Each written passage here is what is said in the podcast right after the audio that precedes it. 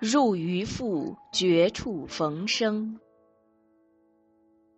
尤努斯刚刚跳入海中，就被一头巨鲸吞入腹内。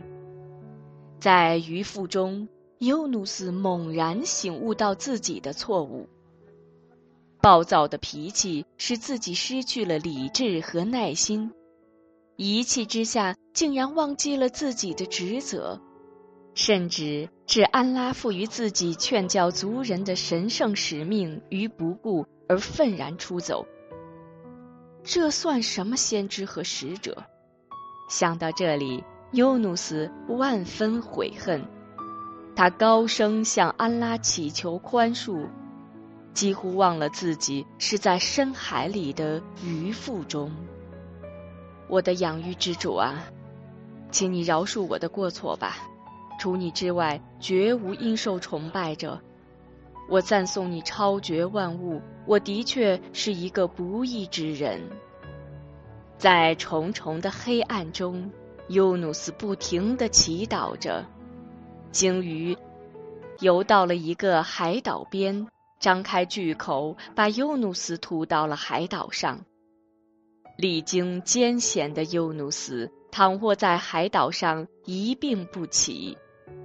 草丛旁边有一片瓜田，一颗瓜。长得又高又大，为尤努斯遮挡着烈日的照射。在安拉的相助下，不久尤努斯便痊愈了。经过一段挫折之后，他感到精力更加充沛，完成使命的信心更加增强。他遵照安拉的启示，经过辗转周折，终于回到了故乡。尼内韦。就在尤努斯愤然出走之后，尼内韦发生了重大的变化。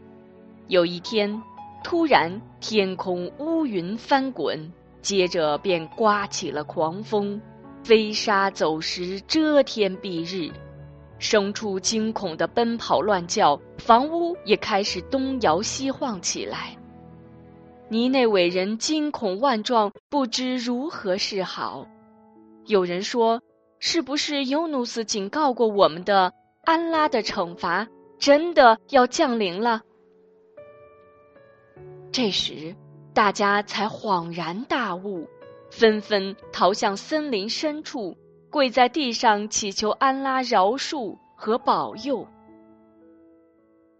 表示决心不再崇拜偶像。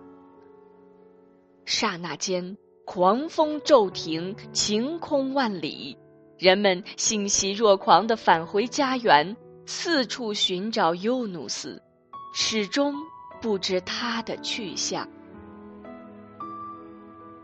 此刻，尤努斯出现在了族人们的面前，大家回顾往事，感慨不已，万众齐声感赞安拉之声。